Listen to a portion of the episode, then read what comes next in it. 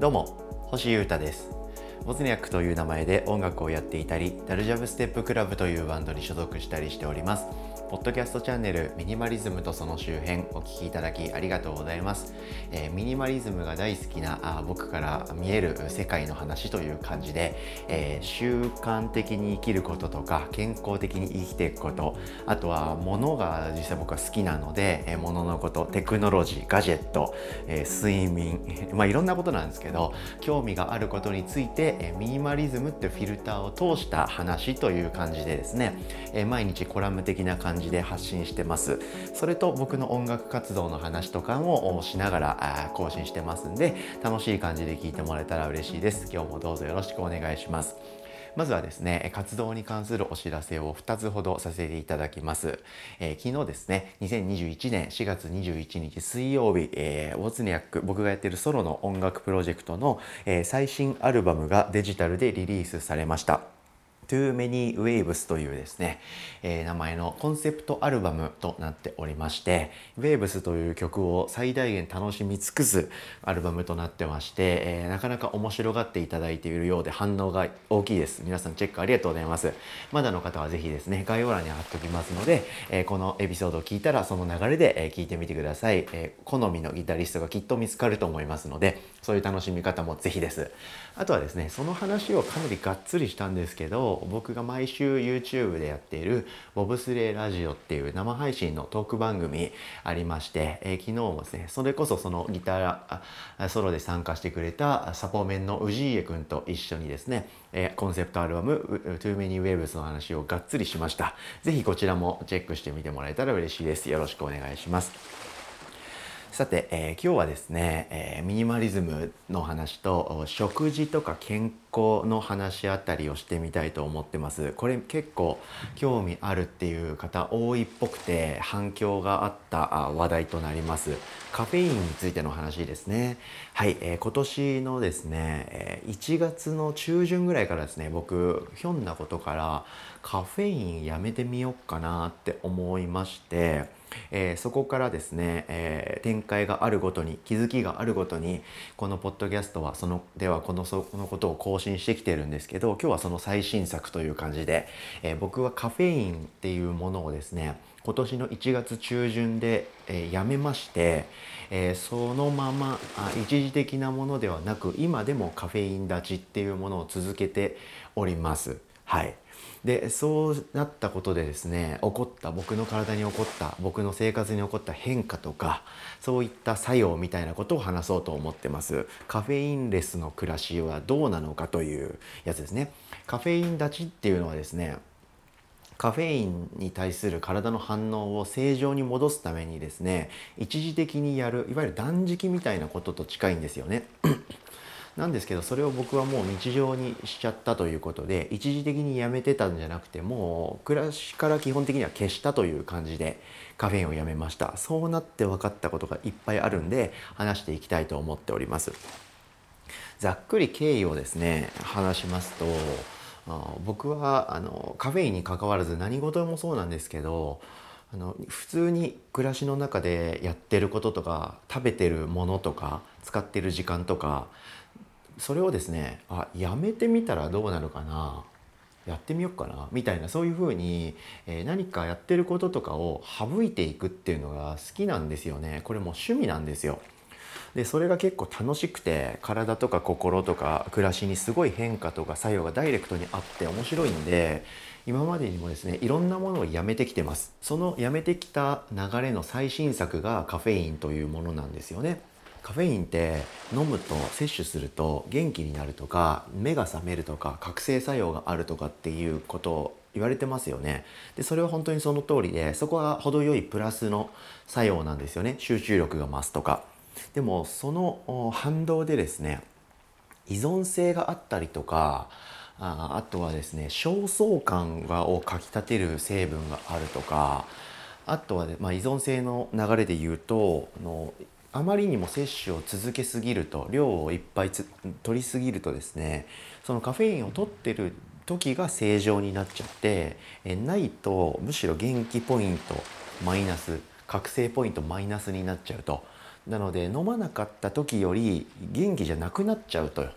いう反動が結構ある成分なんだってことを知りましてあそうなんだと僕は普通にコーヒーが好きでただ飲んでただけのつもりだったんですけどそういうことならちょっと考えなきゃっていうことで僕の趣味の何かをやめるっていうこととマッチングしましてカフェインをやめてみたんです。で今まで僕はずっと大人になってからコーヒーを飲み続けてましたしあ時にはエナジードリンクとかも飲んでた時もあるしコーラとかももらえれば飲むしみたいな感じでカフェインを結構日常的に取り続けてた暮らしをしてたわけなんですけど、はい、そこからですね突然カフェインを避ける暮らしを始めたわけなんです。まあ、こんな経緯がありまして。はい。で、まずですね、起こったこと云々の前にですね、すごく勉強になってます。何が勉強になってるかっていうと、いろんな食べ物、まあ飲み物かな？いろんな飲み物にですね、カフェインが入ってるっていうことを知ることができました。はい、コーヒー紅茶コーラエナジードリンクぐらいのもんかと思ってたんですけどでしかも紅茶はなんか一部の紅茶にしかカフェイン入ってないと思ってたんですけど蓋を開けてみたらその逆で一部の紅茶を除いては基本的にはカフェインが入っているということを知りましたあとはですね緑茶とかそういったいわゆるお茶って名前が付くものにはまあ、大半のものにはカフェイン入ってるんだなと。うん麦茶とかは入ってないんですけどルイボスティーとかも入ってないけど基本的にはいっぱい入ってるということを知りました。あとはココアですね。それにもカフェインが入ってるんであ結構避けなきゃいけない飲み物多いんだなみたいな感じで。そもそも知らないことがたくさんあったんで勉強になったという意味ではもう成長できたしラッキーという感じでした。はい、でその上でですね、えー、カフェインを抜くということをした12週間最初の12週間がですねめちゃくちゃきつくていわゆる禁断症状みたいなものが出るよっていうのは前情報で持ってたんですけど僕はなんせめちゃくちゃカフェイン取り続けていた暮らしだったのでそれがいきなりカフェインなくなっちゃったもんですから体が結構びっくりしちゃったみたいで頭痛が半端ない。あとは腰痛とか背中とかも痛いし寒気もするし常に眠いしなんかイライラするしその反動でめちゃくちゃ食欲が出ちゃって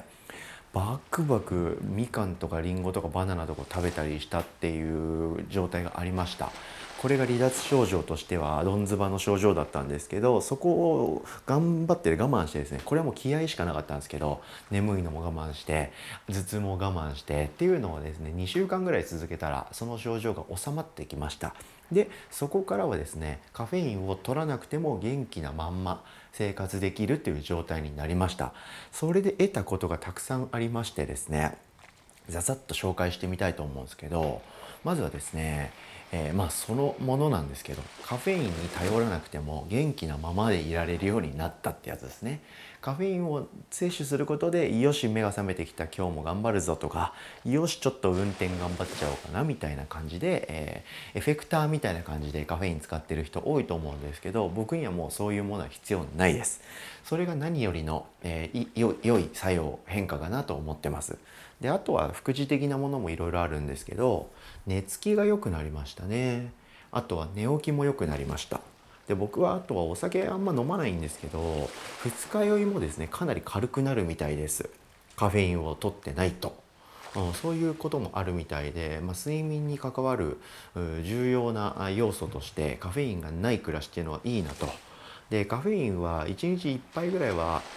取りたいなと思ってる方もですねお昼ぐらいまでにカフェインを飲み終えておくと、まあ、夜の眠りにはそんなに影響がないみたいなので夕方ぐらいまでにコーヒーを飲むのをやめるとかではなくもうちょっと早めにしてコーヒーを飲むのはランチが最後ぐらいにしとくと一日の流れとしては良いかもしれません。うん、で僕の場合はもう寝るその瞬間までコーヒー 今まで飲んでたのでそれが24時間なくなったのでかなり楽になったという実感があります。あとはこれ知らなかった事実だったんですけど焦燥感ですね。はい、もっとあれをやらなきゃ僕はダメな気がするとかああれもこれもやることがいっぱいあってやばいやばい頑張んなきゃ。もうあとあとちょっとだけあとちょっとだけ頑張るぞみたいな。そういう自分をですねちょっと悪い意味で、えー、かきたてるような気持ちの作用がカフェインにはあるみたいでそれが全くなくなりまして地に足つけてですねしっかり一つ一つやっていくぞというですねピュアな気持ちになったということが変化としては大きいです。あとはですねこれ意外と大事なことなんですけどあのいつでも飲みたいものを飲めるようになったっていうのはでかいですね。そもそももう僕カフェインを飲んでないんで逆に言うと僕が口に入れる飲み物っていうのは、えー、その今飲んじゃうとちょっと眠気がどうのとか今飲むと僕酒も飲まないんでほぼ今飲むと車運転できなくなっちゃうみたいなそういう何ていうか行動に対するリスクが全くないものしか口に入れないわけなんですよね。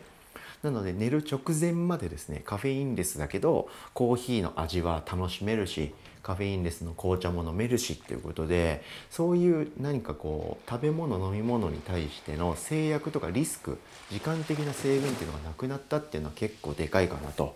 思ってます。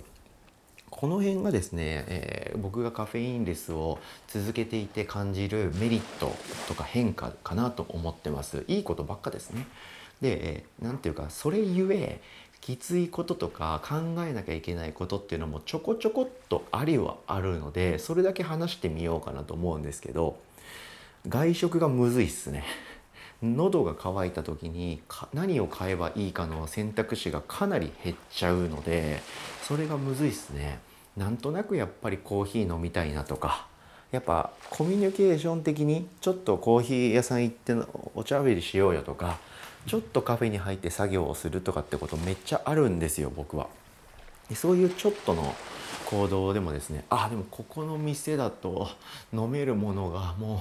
あコーヒー紅茶ココアあもうダメダメダメあいやかといってなんか甘いラテとかも飲みたくないしなあいやいやシェイクとかそういうことじゃないしあオレンジジュースでみたいな。そういうですね飲めるものがめっちゃ減っちゃったっていうのが一つポイントとしてあります。あとはですねこれ結構むずいんですけどえー、どなたかからいただける差し入れですね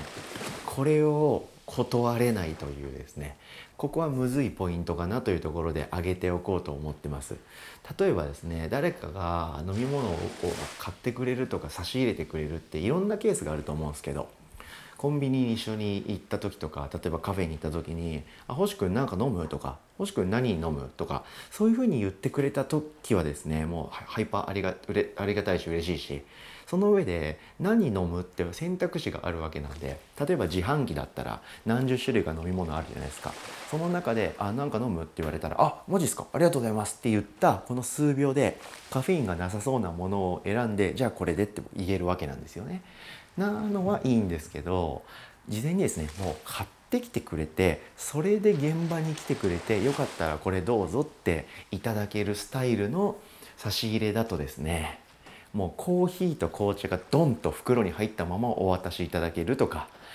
レッドブルどうぞザンっていうことが結構あったりするとこうなるとですねもう人の何て言うか心遣いとか、はい、振る舞い何ていうんですかおもてなしの精神というんでしょうかねそういった優しさ VS 僕の趣味というのがぶつかることになっちゃうのでなかなか難しいです。はい、でこれはですね僕は白状するといただくことにしてます。うん、それを断ってまで健康を勝ち取りたいかって言われたら難しいところなので。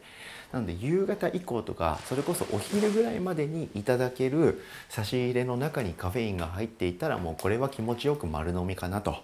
いうところでそういうところはちょっと新しく考えなくてはいけないポイントとして生まれたんですけど基本的にはカフェイン立ちっていうのは僕のにとってはあらゆる面からいいことばっかりなので健康的にミニマルに生きていきたいと思う人はですね是非やってみてください。最初の12週間だけ地獄なんですけどその時は僕にきついですと連絡ください励ましますんでということでえ今日はですねカフェイン立ちをしたその後の話ということでカフェインレスについての話話をしてみました。聞いてくれてありがとうございました。以上星歌がお届けしました。ミニマリズムとその周辺お聴きいただきありがとうございました。それでは今日も皆様元気にいってらっしゃい。バイバーイ。